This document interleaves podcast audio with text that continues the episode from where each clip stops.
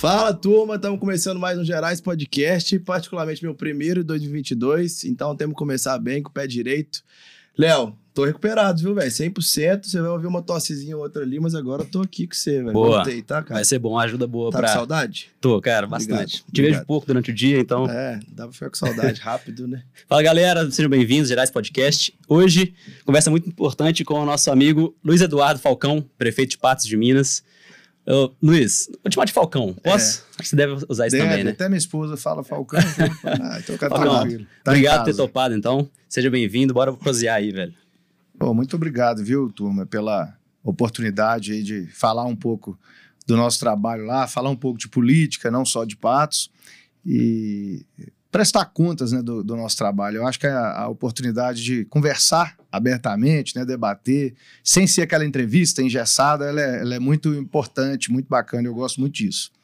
Isso aqui, cara, é, a gente gosta de reforçar que é um bate-papo mesmo, velho. De mineiro, tomando um cafezinho. Aqui tem pão de queijo também, se você quiser, fica à Um vontade. café né? eu vou aceitar, porque eu acabei de almoçar, pão de queijo daqui a pouco. Ó, fica com vontade de ter um copo aí. E fiquei sabendo, assim, né? Reforçando, o Falcão é prefeito de Patos de Minas, né? A região boa demais de Minas Gerais que a gente gosta. Você já morou na região lá, né? Já morei em Uberlândia, cara. Ali no caminho. é- O Patos está antes de Uberlândia, né? Berlândia é um, um bairro famoso nosso lá. Deve ser o maior bairro, talvez. É um bairro grande, um bairro grande de Patos. Ah, gostei daquela região ali, viu? O triângulo ali, cara. Eu, É, região muito, muito proeminente, talvez. Com certeza, né? 25% do PIB do agro mineiro está nessa região É. nossa ali.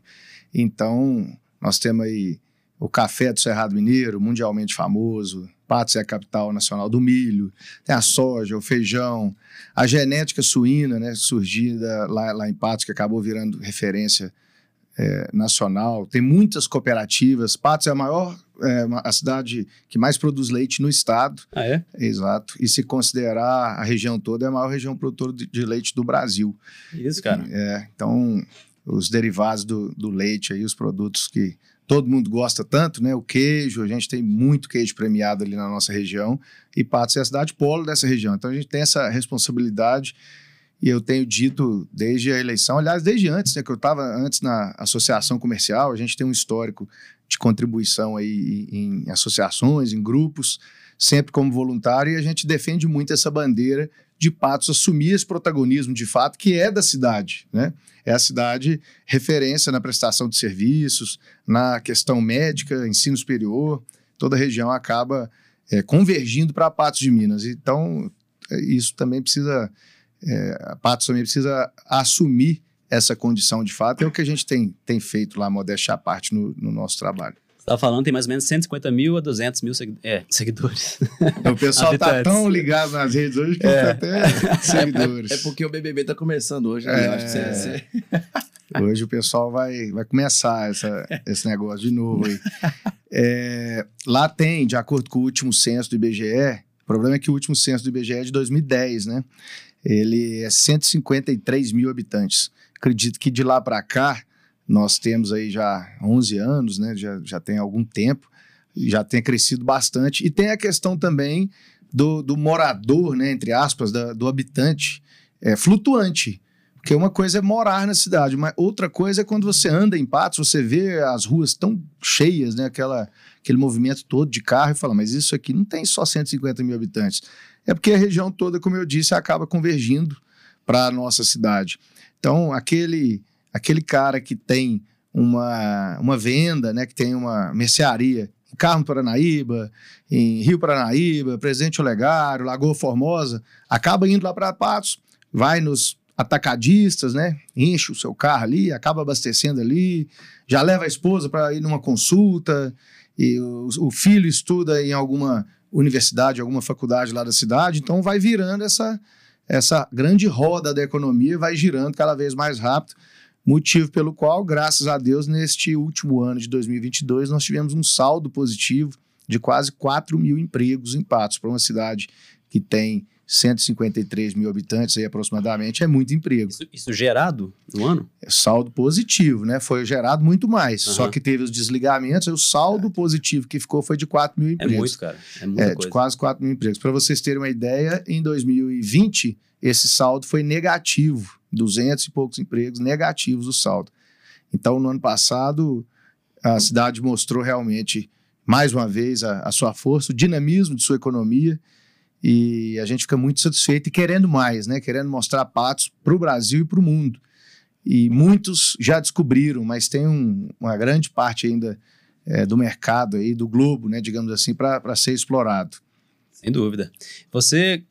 A gente estava conversando com a, com a Maíra, nossa produtora e tal. Ela falou assim: o Falcão é um cara muito interessante, porque ele é um prefeito, mas ele tem uma, uma, uma forma de falar muito jovem, ele tem uma. Ele não é da velha política e tudo mais.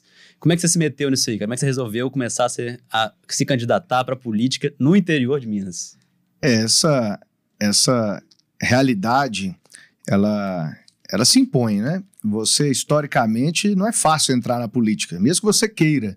Entrar como? Você, quem, como que você vai ter, é, como que você vai conseguir é, ter essa, ficar conhecido?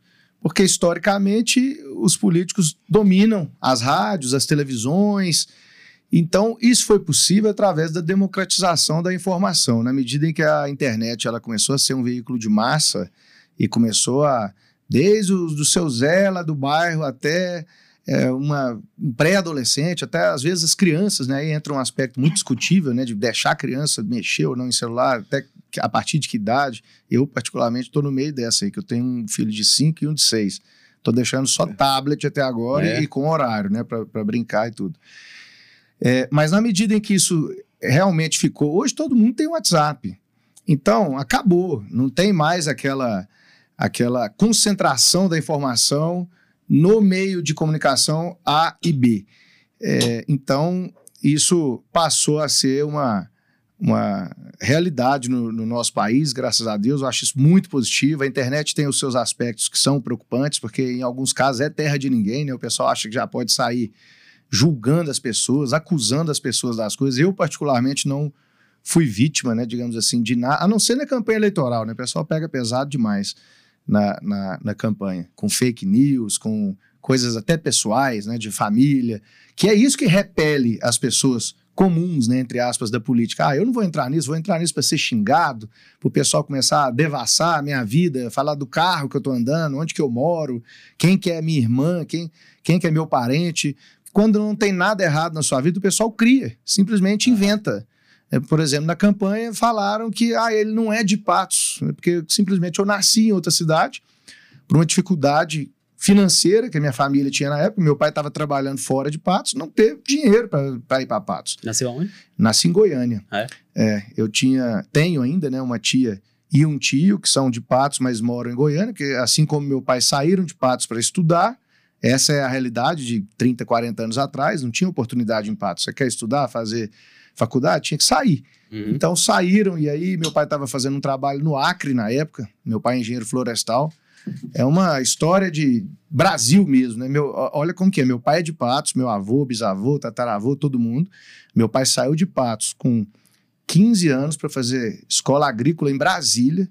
Daí ele passou no vestibular na Universidade Federal de Mato Grosso. É. Conheceu minha mãe, poconeana, nascida em Poconé, no Pantanal Mato Grossense Aham. trouxe minha mãe para Goiás, para Minas, e hoje minha mãe sabe fazer pão de queijo e, e biscoito, e melhor que, que muito mineiro. Mas, white total. é, mas é uma é história assim. Meu pai já trabalhou para todo lado e eu, e eu acompanhei, né? A gente morou no início da vida, a gente, da minha vida, né? Eu morei até os três anos de idade em um lugar que não tinha nem energia elétrica. Era a divisa de Tocantins, Bahia e Goiás, um município chamado Mambaí. É, divisa de, de Tocantins, Bahia, Goiás e o norte de Minas aqui, né? Aham. Então, aí a, a vida foi melhorando, a gente conseguiu voltar para Patos no início da década de, de 90, que era o sonho nosso, de to, toda a família. Aí eu me perdi totalmente na resposta, que a, a pergunta era: como que eu fui parar nisso? Vou tentar ser breve agora. Tem 15 anos, aproximadamente, que eu e um grupo de amigos chamado Movimento Viva Cidade, a gente se reúne semanalmente, toda segunda-feira, para conversar sobre a cidade, para fazer trabalho voluntário, é, levar brinquedo para as crianças no Natal. Começou de forma mais despretensiosa, digamos assim, mas com o tempo a gente acabou entrando no Conselho de Segurança Pública, eu fui presidente lá em Patos, na Associação Comercial, que eu fui presidente também, mas também fui tesoureiro, fui primeiro secretário, e vários outros membros do movimento também foram presidentes. Entra, entramos na CDL, OAB, é a maneira que nós entendemos assim que era mais interessante de contribuir foi começar a participar de todas as entidades representativas. E há 15 anos, assim, sem nenhuma pretensão política, não existia, ah, vamos entrar para candidatar ao cargo A, o fulano vai ser político, isso não existia. Só que com o passar do tempo, começou a ser não só um anseio da comunidade, não a nossa eleição, a eleição de alguém né, que é, renovasse a política da cidade, e passou a ser também um, uma missão, digamos assim, um, um, dever cívico nosso, né? E a gente percebeu que os grupos políticos de Patos, a gente tinha dois grupos políticos que se alternavam desde a metade do século passado, fizeram um grande trabalho no tempo deles, a década de 80 e 90, a gente teve um grande progresso em Patos de Minas, e eu costumo dizer, é, alguns dizem, ah, foi por conta do político A ou B. Não, foi por conta do povo. Claro que o político aplicou bem os recursos dos impostos, fez o trabalho dele bem feito, porque quando o político faz o trabalho dele mal feito, as coisas também é, são, são mais difíceis. É difícil o município progredir. Apesar de prosperar, que... tem que ter indústria tem que ter Exatamente. agricultura, né? É, é, o que eu defendo, aliás, não é nem o que eu defendo, é o óbvio, né? Só que tem pessoas que é, ainda insistem em ignorar isso. Não existe dinheiro público, não existe. A prefeitura não gera dinheiro, o governo do estado não gera riqueza, nem o governo federal. Só, só gera riqueza o trabalho da população. Todo o dinheiro que é chamado dinheiro público sai da mesa das pessoas. Um iogurte a mais que você ia comprar ali, você não comprou porque você teve que pagar o IPTU, você teve que pagar o IPVA. Uhum. Então, a obrigação dos políticos é, é aplicar bem esses recursos. E a gente foi percebendo um processo natural de desgaste desses grupos lá em Patos, as pessoas reclamando muito, ah, mas os mesmos, não vai ter renovação. E esses grupos, não sei por qual razão, acabaram falhando nesse processo de é, trazer novos quadros, de renovar os quadros da, da política local. E isso foi se traduzindo em pegar a mesma pessoa que já foi prefeito lá atrás, ser candidato de novo, manter aquela coisa ali só da família, dos relacionamentos. E aí, é, na eleição do, do, ano, já não é mais o ano passado, né? na eleição de 2020, é, muitas pessoas abordando, não a minha pessoa, mas todos, né, falando, oh, vocês tinham que lançar um candidato e tal, o Zema foi eleito governador, também não tinha tradição nenhuma, é, vários deputados foram, então tem chance sim. Independente de chance, a gente conversou e falou, olha, vamos conversar com os comerciantes da cidade, com os empresários, com as pessoas, com as entidades e ver se realmente é o que boa parte da população quer. E foi é, muito grande o sentimento, a necessidade ficou evidente de ter alternativas diferentes no cenário eleitoral. Ganhar ou não é do jogo, né? Isso aí, isso aí só sabe na hora que, como se dizia antigamente, só na hora de abrir a urna. Hoje não é abrir é. mais, né? Hoje a urna é eletrônica, mas só na hora que abrir a urna para saber. E aí a gente decidiu começar um trabalho que, modéstia à parte, foi muito bem feito, de pré-campanha, foi algo não de, de marketing, não é aquela coisa que foi produzida, aquela coisa artificial. Foi algo sincero. A gente começou mesmo a visitar as pessoas, a traduzir o sentimento das pessoas através do projeto, da candidatura. E eu acabei sendo o, o, o escolhido, o empurrado para esse abismo aí de, de pandemia, de maior enchente do século lá em Patos. Né? São muitas dificuldades, mas eu estou extremamente feliz. É, realizado até aqui no trabalho. O que, eu, o que me afastava da política, assim, de candidatura, porque eu sempre gostei de política, sempre acompanhei, mas pensava comigo, ah, candidatar eu não tenho coragem não, porque os caras vão xingar tudo, vão ofender, né? Entrar, Quem vai apanhar vai ser você, né? É, tipo assim. Entrar na, na, intimidade, né? Meu, meu pai, minha mãe, minha esposa sempre falavam, você tá doido mexer com um negócio desse, acaba com a família, isso não, não dá certo. E eu não tô vendo nada disso.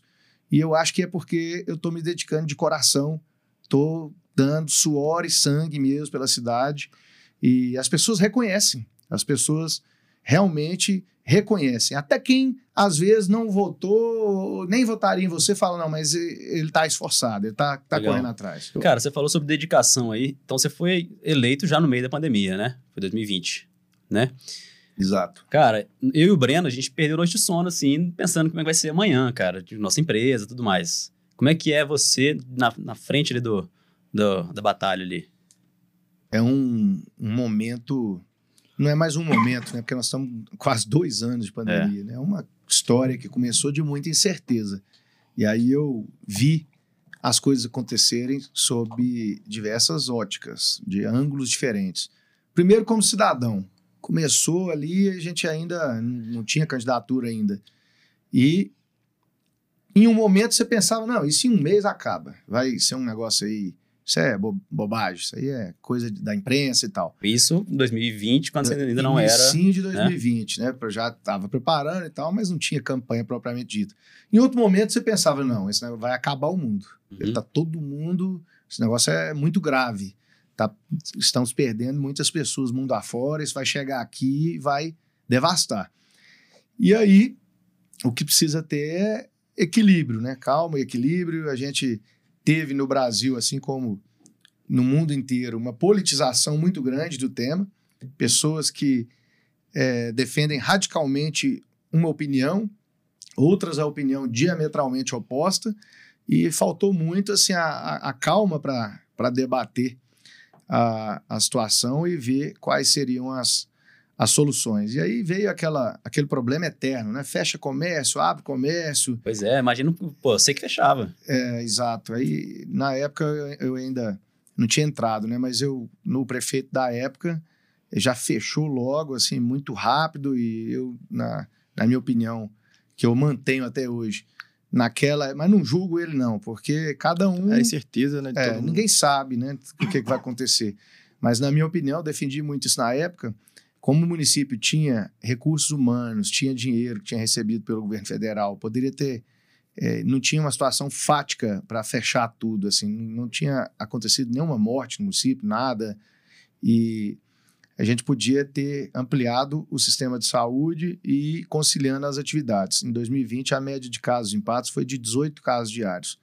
Aí eu entrei né, para concorrer, e quando teve a campanha propriamente dita, segundo semestre de 2020, é, o, o, brasileiro estava vivendo um período de relaxamento. Não sei se vocês lembram disso. Todo mundo muito assustado no primeiro semestre. Aí deu uma diminuída, Outubro, todo mundo né? achou que, ah, fim da pandemia, não, agora vai tá resolvendo, mas não tem como resolver automático, né? Sem, sem vacina, sem uma imunidade de, de rebanho que seja, nem nada, não tem como sumir o vírus, né? E o pessoal relaxou mesmo, né? Então a gente passou a eleição em um momento relativamente mais tranquilo, assim.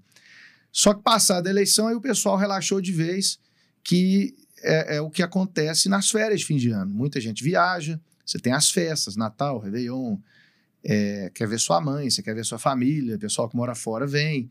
E com isso, o vírus se propaga assustadoramente, como está acontecendo nesse exato momento. Só que, graças a Deus, com, com uma variante mais leve, com casos mais leves, em virtude, claramente, da vacina. Né?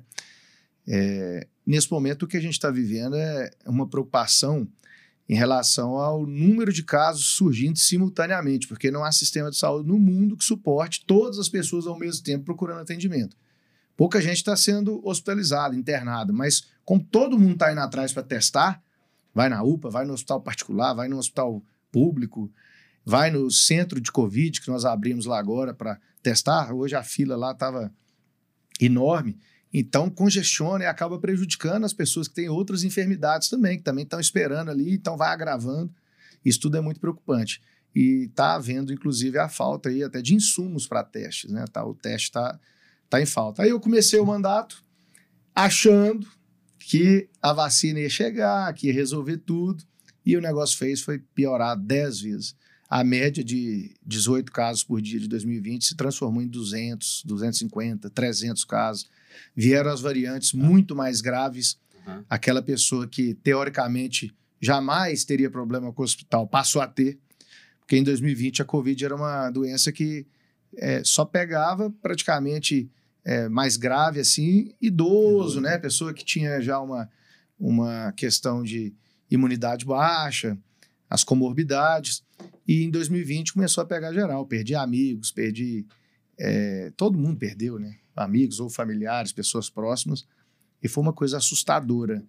E eu acho que a gente conseguiu equilíbrio para sentar com os bares e restaurantes, com as entidades, com representantes em geral de vários setores e falar: olha, gente, vamos começar do zero agora. Testagem em massa, testagem rápida para identificar quem está com a doença já se isola para parar de é, passar para frente. Tem que identificar o máximo de pessoas contaminadas possível. Vamos adotar aqui é, algumas medidas de conscientização, fazer campanha. E aí a gente conseguiu superar e passamos aí até abril do, ano, do primeiro semestre do ano passado, um momento mais difícil, depois tranquilizou e a gente passou o segundo semestre do ano passado inteiro com pouquíssimos casos, dois casos por dia, um. Bom, que já chegou vacina também, né? É, 15 pessoas na cidade inteira com a doença. Nossa. É muito tranquilo. E isso com festas lotadas. É. É, com festas, com bares, restaurantes. Lá em Patos tem o Paiolão, né? Dentro do. Parque de Exposições. O Paiolão cabe umas 5, 6 mil pessoas. O pessoal fez show lá no Paiolão. E aí a turma que gosta de pegar no pé, né? Agora vai é um desastre. Depois desse Paiolão lotado, a cidade inteira vai estar com Covid. Não aconteceu nada. Então, naquele momento, com a, a população quase toda é, vacinada já e com a- as variantes que tínhamos e com 15 pessoas na cidade inteira com Covid, 15, 20 pessoas, com meses assim, a cidade inteira com 15, 20 casos. Que isso, Então é quase zero. É. É, E, e- e a circulação predominantemente ali interna, não tem como passar, porque não tem. É É muito chega, pouco, né? né? Agora chegou dezembro e veio dois elementos que arrebentaram com todo mundo. Que agora a gente está lá com mais de mil, deve estar indo para dois mil casos ativos na cidade, para quem tinha 15, até pouco tempo atrás. O que, que acontece? Ômicron, que é uma variante, embora mais leve, ela não agrava tanto. A, a gente tá com, continua com uma pessoa na UTI, duas, três. Alguns estão sendo hospitalizados por precaução no leito clínico. Tem gente vacinada e não vacinada, tem gente com esquema vacinal incompleto. Então, é muito polêmica a questão da vacina, mas eu acho que já deu, gente. Nós estamos com quase dois anos de pandemia, mais de um ano de vacina aí, mundo afora. Não dá mais para ainda insistir no discurso de que a vacina não, não, não ajuda, isso não dá. Se a pessoa não quer vacinar, a gente respeita tudo, mas ficar fazendo campanha contra, É, isso, isso não é bacana, porque é, nós estamos vendo a, a, a, a situação. Toda vacina tem reação, é, tem situação que pode gerar de adversidade, e o risco para quem toma anticoncepcional, por exemplo, de ter um problema X é mil vezes mais do que a vacina, mas as pessoas pegam essas informações isoladas, pinçadas, Como que é e usa. né? e usa isso e sai aterrorizando todo mundo. Eu sou bastante pragmático. Quando surgiu a vacina, eu também fiquei inseguro. Mas será? Esse negócio foi desenvolvido tão rápido? Eu tenho medo. Mas o mundo inteiro foi vacinando. A hora que chegou a minha vez, já tinham sido vacinados sei lá quantos milhões de pessoas. Ah, mas e os efeitos que pode ter lá na frente? Cara, vamos, vamos pesar aqui benefício e Uhum. malefício. Será que a gente vai continuar, então, vendo aquele tanto de mortes? Eu, eu, eu não sei. Nós somos só uma, um grão de areia né, no, no mundo. Eu não estou fazendo parte de nenhuma conspiração, nem de comunismo, nem de ultradireita, nem de nada. Eu só estou tentando é, fazer o meu papel, a minha obrigação lá como prefeito e trabalhar com as informações que a gente tem, com a realidade, né? E trabalhar com os fatos. Então é isso. Agora a gente está de novo em um momento, não digo grave, porque o que importa são vidas, não são casos. Mas é esse congestionamento do sistema de saúde, ele me preocupa muito. E a gente teve uma reunião com o secretário de saúde do estado e é, é, claro que ele tem mais elementos do que a gente para entender o cenário macro, né? Ele falou: pode ficar esperto aí que vai multiplicar os casos ainda. Eu falei: não, não é possível. Aqui é, já estamos aí com 200 por dia, vai aumentar ainda. Ele falou: pode trabalhar até com a hipótese aí de uns 600 casos por dia. Só que do mesmo jeito que vai crescer muito rápido, vai cair muito rápido. É o que a gente espera. Interessante, não sabia dessa informação também não. É, eu assim, olhando pessoal, né, meu ciclo ali, a galera que pegou que eu conheço realmente tem sido mais brando por conta, assim, todos vacinados, né, que eu tenho conhecido ali. Então torcer, né, agora para continuar assim, mesmo que vá para 600, os efeitos sejam mais, é. mais brandos ali. Mas eu te perguntei, Falcão, porque, assim, você que tinha que fechar o comércio, né, você tinha que avaliar as coisas todas, né? E aí, se quiser, não sei o que chamou ali. Não, falando ah, só tá. a questão do do tempo, porque daqui até a cidade administrativa é longe pra caramba. É, Quanto BH, tempo daqui lá? Dá, dá uns 30 minutos. É, é, é por aí, é. né? Mas então, aí. Porque eu perguntei justamente quem tinha que fechar as coisas era você. E aí eu teve até um vídeo seu que eu achei muito interessante, cara. Deve ter viralizado lá na região e tal, Foi né? só na região, não. Foi não? Até, é. até no UOL, aqui em Belo Horizonte. É, mas eu queria falar porque, tipo assim, deu pra sentir que você tava puto. Galera, tô fazendo o que eu posso aqui, é, bicho. É difícil. Né? E a galera a não tava te ouvindo, a, a verdade gente que não é político você não tem aquela. Ah, você é habilidoso aqui, ah, vou nomear um representante para subir aqui no gabinete conversar comigo. Não quero saber disso, cara. Eu não fui eleito desse jeito. Fui eleito falando a verdade, rasgado com as pessoas e todo mundo tendo acesso a mim. Aí, na hora que eu fui eleito, eu vou ficar isolado do gabinete e uhum. vou falar: não, aquela turma ali votou em mim, são comerciantes que estão putos porque vai ter que fechar o comércio.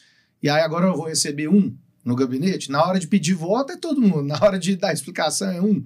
Vou lá, não, não vai lá, que você vai ficar. E eu não tinha perdido a paciência em momento algum da pandemia, apesar de tudo, assim, eu tinha, eu tinha tudo para falar, cara, entrei numa depressão, ó, oh, não tô dormindo, fiquei doido, tô desequilibrado, eu estava super tranquilo no meio daquela crise, acho que é Deus que ilumina mesmo.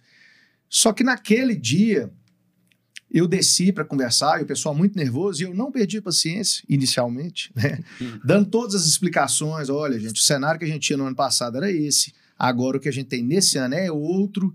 Todos os recursos humanos que a gente tinha já foram esgotados. Tudo que tinha para ampliar do sistema já ampliou. Eu, eu tirei, eu, eu saí de 9 leitos de UTI para 30 leitos de UTI. Contratei quase 200 pessoas a mais para o hospital de campanha. Não tinha mais gente na cidade para trabalhar com Covid, porque a gente começou a pegar os profissionais dos hospitais particulares. E o que, que adianta você tapar um santo é.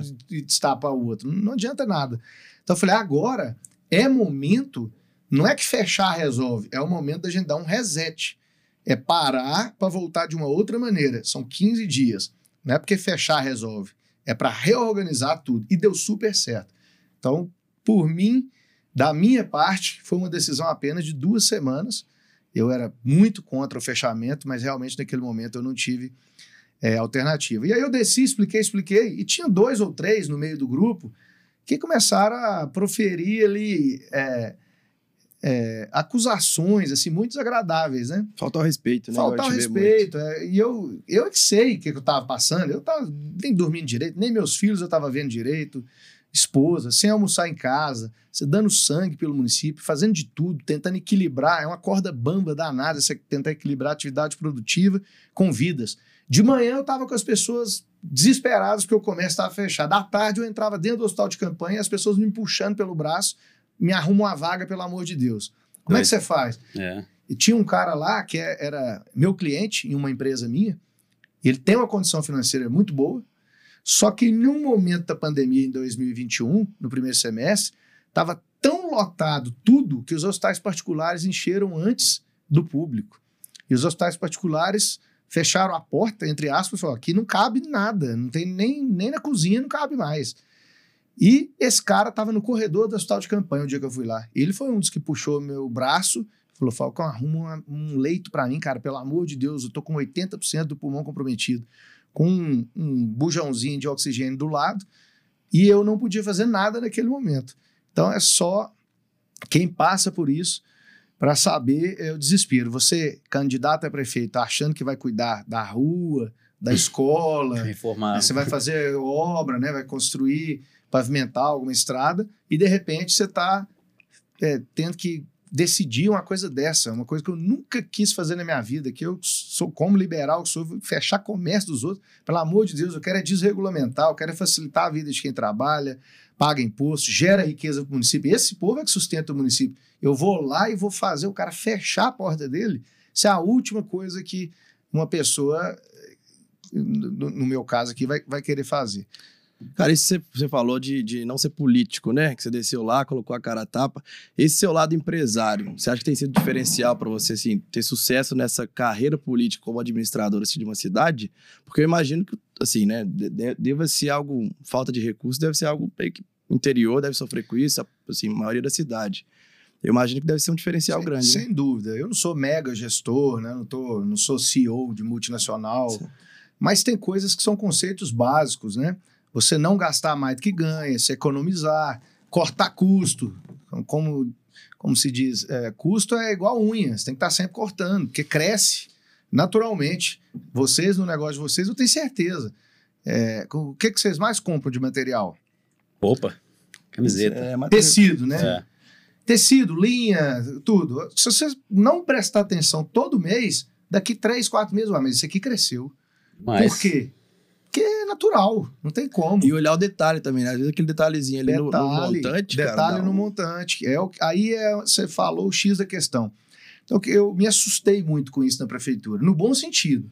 Porque eu pensava assim, não, esses caras que estão aí na prefeitura, na política, eles têm 30, 40 anos de polícia, sabe tudo, né? Vou chegar lá, não vou ter, não vou conseguir otimizar muita coisa, porque os caras são mega administradores e tal.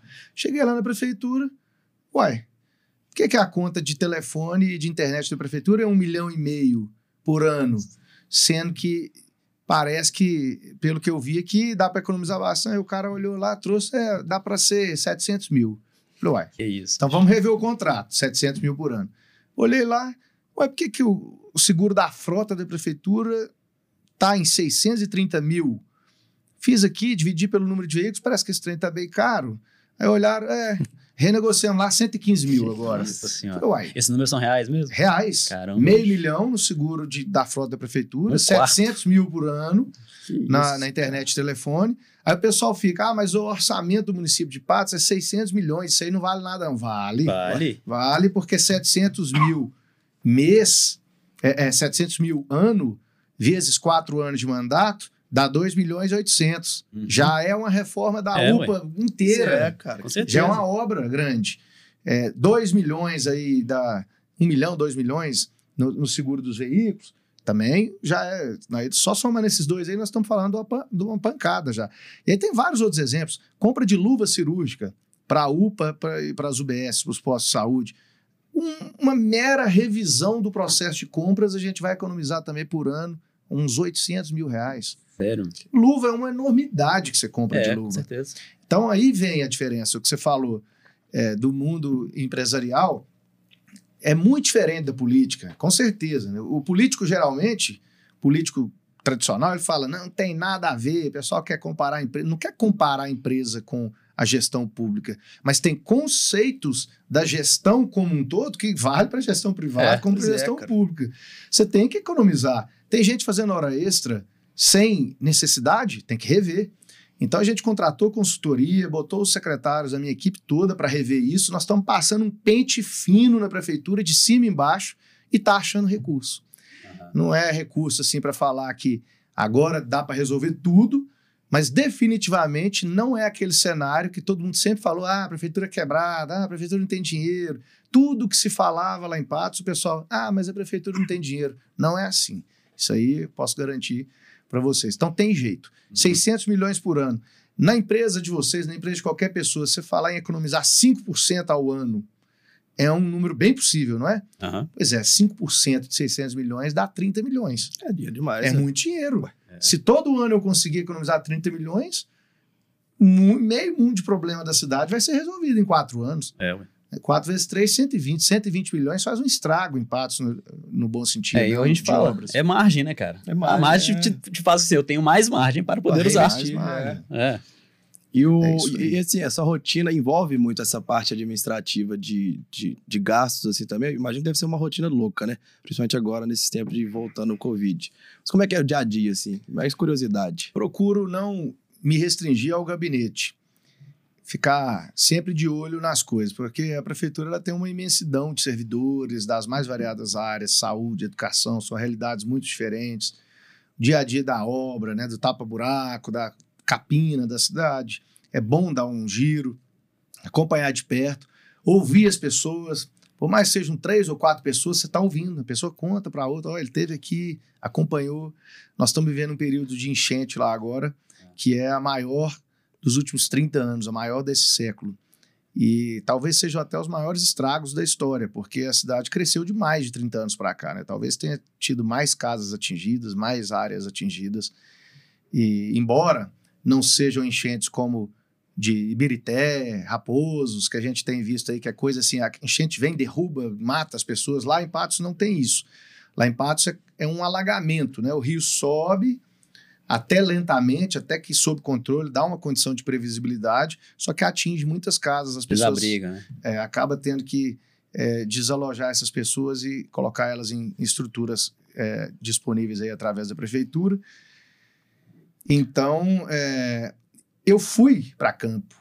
Eu fui lá, coloquei uma bota, sete legos, molhei, carreguei as coisas junto com as pessoas. Ah, isso é marketing, né? Tem gente que acha que isso é marketing. Na verdade, não. Na verdade, isso é vergonha na cara. As pessoas estão pagando seu salário. Na hora de pedir voto, você vai. Na hora de dar uma notícia boa, você quer que todo mundo apareça para você anunciar. É, quando tá tudo bonitinho, você passeia, né, dá tchau para as pessoas. Na hora que a pessoa tá com água dentro da casa dela, na hora do desespero, o prefeito não vai aparecer? Uhum. Então, eu apareci. Eu fui em todos os pontos de alagamento, vários dias seguidos, fiz de tudo. Carreguei coisa, orientei, convenci muita gente a sair de casa de forma mesmo, preventiva, que a pessoa não acredita que a água vai chegar. Então, junto da Defesa Civil do município, a gente convencia, olha, está chovendo tantos milímetros hoje, amanhã, depois, o nível do rio está assim assado, vai chegar na sua casa provavelmente amanhã, vamos sair agora que está de dia, porque de madrugada vai ser, nós vamos vir do mesmo jeito, mas vai ser desespero, escuro, todo mundo assustado, não é o ideal. Então, posso dizer que, é, para quem falava na campanha que eu era muito inexperiente, tá, né? um ano e um ano e 17 dias de experiência que tá doido. Muito prefeito não teve. É verdade. Sei lá quantas décadas que passou sem ter uma pandemia ou enchente dessa. Tá doido. Então, Acho que não, não mas é, na, na, na, sequência não teve, com é, certeza. Ao mesmo tempo. E, e aí, eu imagino como é que foi, tipo, esse convencimento e também, cara, eu tenho que fazer todo um background ali, poder liberar espaço para poder receber essas pessoas. Como é que é essa, essa logística toda de de, de movimentar as pessoas? Requer um poder de, de ação coordenada, né? Um, uma organização muito grande. E é lógico que não é perfeito, porque é tudo muito repentino, é tudo muito tumultuado, mas a defesa civil do município é extremamente importante. A, a defesa civil ela trabalha com essa questão de desastres, de medir o nível do rio, saber aonde que a água vai atingir. E aí vem as forças de segurança do Estado, que são fundamentais também. Corpo de Bombeiros e a Polícia Militar, que são treinados para isso, estudam, trabalham para isso.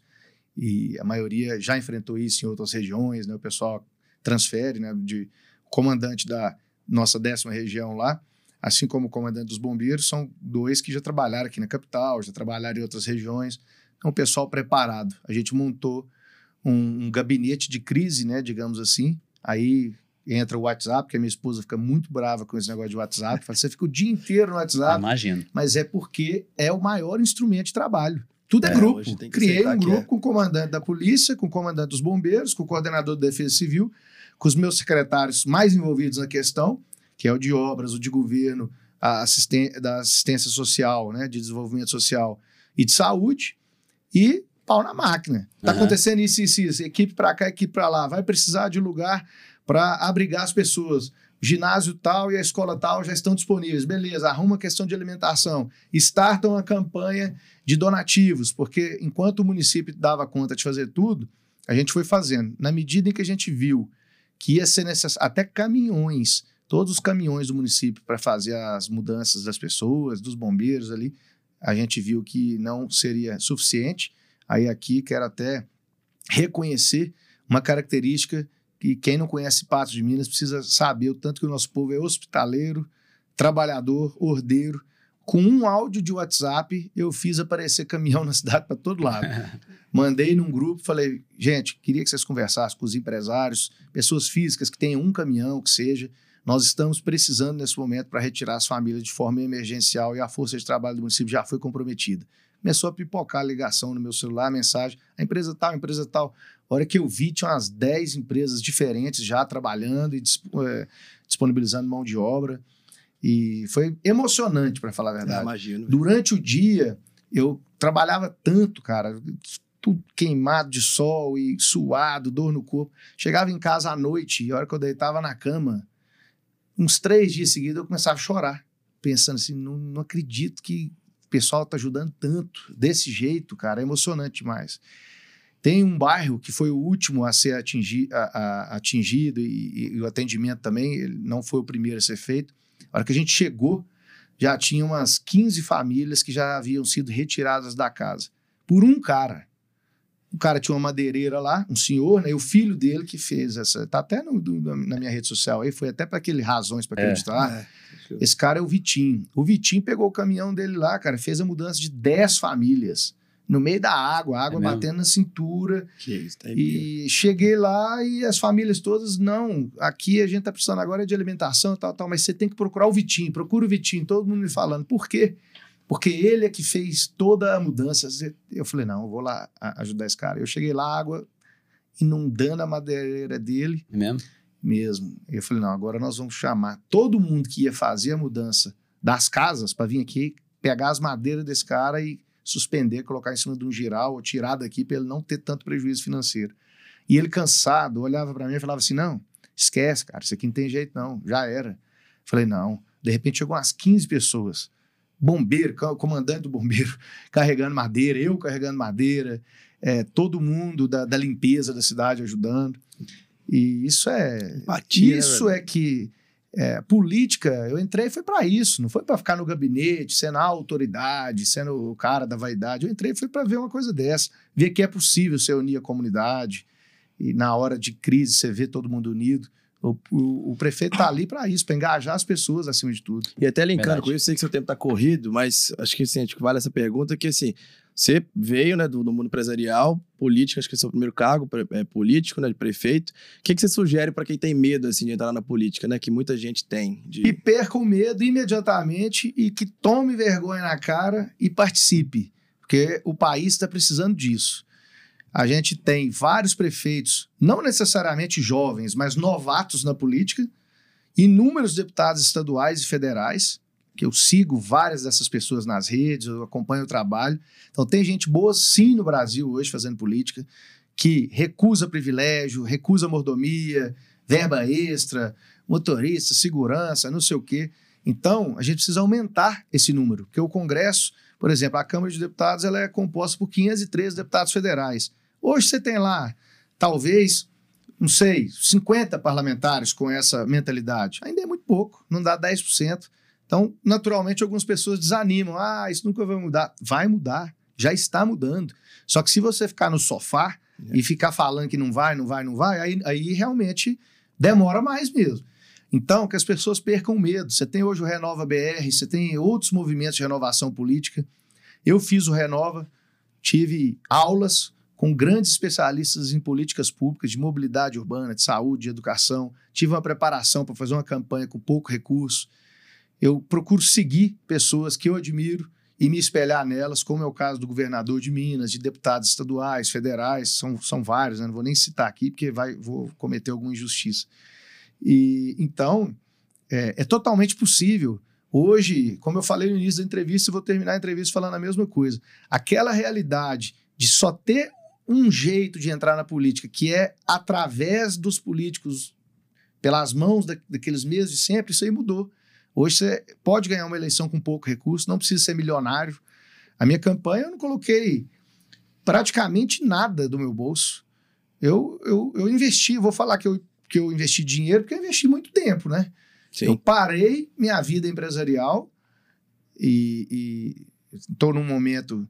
Tinha 36 anos na eleição, né? agora eu já tenho 37 é o auge, né? Onde você tem que estar tá trabalhando mais, pensando nos seus filhos e tudo. Então, eu dei um pause, conto muito com a ajuda da minha esposa, Ludmilla, tem tomado conta das coisas para mim. Meu irmão, que é meu sócio também, em uma empresa nossa. E, e aí me dediquei a isso e a gente conseguiu engajando as pessoas. Não vou falar que foi sem dinheiro a eleição, não, porque lógico que precisou de algum dinheiro. Mas vaquinha. Teve gente que doou de 20 reais, cara, 50, 200 reais. Gente que doou 5 mil, teve também. 10 mil, teve também. Mas muita gente que doou pouco dinheiro. E o pouco vale muito para nós, porque essas pessoas que doaram 50 reais são as que ficavam lá nas redes sociais, dando sustentação, fazendo com que os nossos adversários, em alguns momentos, não entendessem nada. O pessoal, mas tô entendendo. Esse cara, tudo que ele posta, vai para frente, tudo é compartilhado. Isso é robô, isso é. Ele sabe mexer com a internet e a gente não sabe. Eles falaram isso no final da eleição. Ah, a gente perdeu porque esse cara sabe mexer com a internet e a gente não sabe mexer com a internet. Exemplo da renovação, né? É, sabe conversar com o pessoal, né? É, a internet é, é, é, a ferramenta que você tem para conversar com mais pessoas ao mesmo tempo, é. com menos tempo. Né? Isso aí. Estamos chegando ao fim, então. Falcão, muito obrigado por ter vindo, cara. Volte sempre, né? Depois, é. com, com o tempo, a gente toma um café com. Com certeza. Jogando a conversa fora também, falando de coisa mais mais de dia a dia também. Vai é, ser um prazer. É legal demais, assim. Eu que sou pouco envolvido com política, quero eu ser mais. Eu sou palpiteiro, viu? Dou é? palpite em tudo. Mas é bom. Se perguntar aí de futebol, música, eu tenho meus palpites em tudo. Querendo palpite no bem dizer depois, então. Aí, é, com ver. certeza. Coloco fazer umas camisetas voltadas para Patos de Minas, pamonha, uhum. botar uns patos lá. Patês com orgulho. É, tá Boa. doido. Isso é sucesso total. E eu vou usar pra caramba. Boa, legal. Cara, obrigado pelo tempinho na sua agenda. Assim, deve ser corrida mais essa época agora, mas valeu demais. O papo foi rápido, mas foi muito bom. Não, eu quero parabenizar vocês pelo podcast, Gerais Podcast. A gente acompanha. Eu sei que tem sucesso porque tem muita dedicação por trás. Bem dizer também, a gente também segue nas redes, gosta muito do, do trabalho de vocês. E eu é que agradeço pela oportunidade, né? Eu, eu vejo essa oportunidade de, de falar com as pessoas como muito preciosa. Porque o político, primeiro, que ele já tem um preconceito por parte de muita gente, né? O pessoal, ah, não quero ouvir político, não. O cara vai só conversa fiada, vai falar que está tudo maravilhoso, que as escolas estão lindas, que a saúde está funcionando. E não é isso. Da minha parte, eu quero, ao contrário, todos os problemas são enfrentados e enfrentados com transparência. A gente gosta de explicar o porquê e como as coisas estão acontecendo e o que não está acontecendo, por que, que não está e como que será por, e como que nós estamos trabalhando para superar. Então, essa oportunidade para mim é, é, de ouro. Muito Show. obrigado. Legal. Obrigado, cara. Obrigado, gente. Um abraço. Valeu, turma.